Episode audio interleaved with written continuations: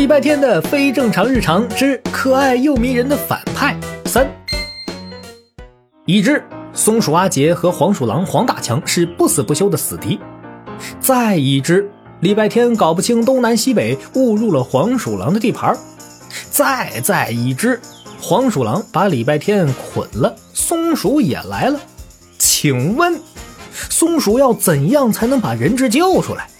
松鼠给的答案是：先吵一架再说。你能不能不要无理取闹？要不是你那么喜欢多管闲事，我能出此下策？到底谁在无理取闹？那个公交站台的指示牌，那群造成交通阻塞的狗，都是你安排的吧？当然不是，那是他们自发自愿的。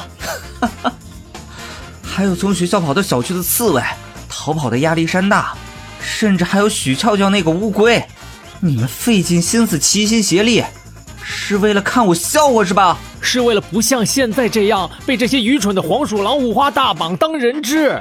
你最好重新组织一下语言，“愚蠢”这个形容词我非常不满。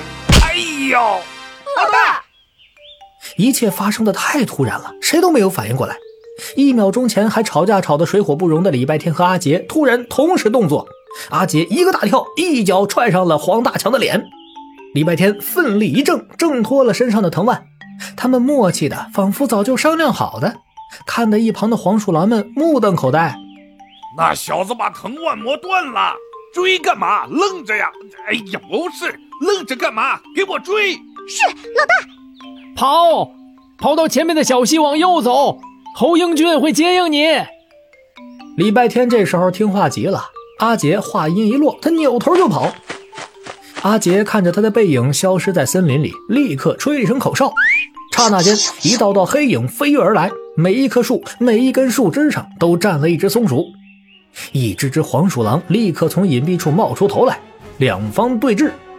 黄大强气红了眼睛：“哎，你可别忘了，这是我的地盘！” 哼，从你绑架人质的那一刻开始，这里……就是我的地盘了。金坛山的抢地盘大战终于迎来了最后的大决战时刻，气氛十分紧张，大战一触即发。阿杰的安排十分妥当，甚至请来了侯英俊来帮忙。但是他忘了最重要的一件事儿：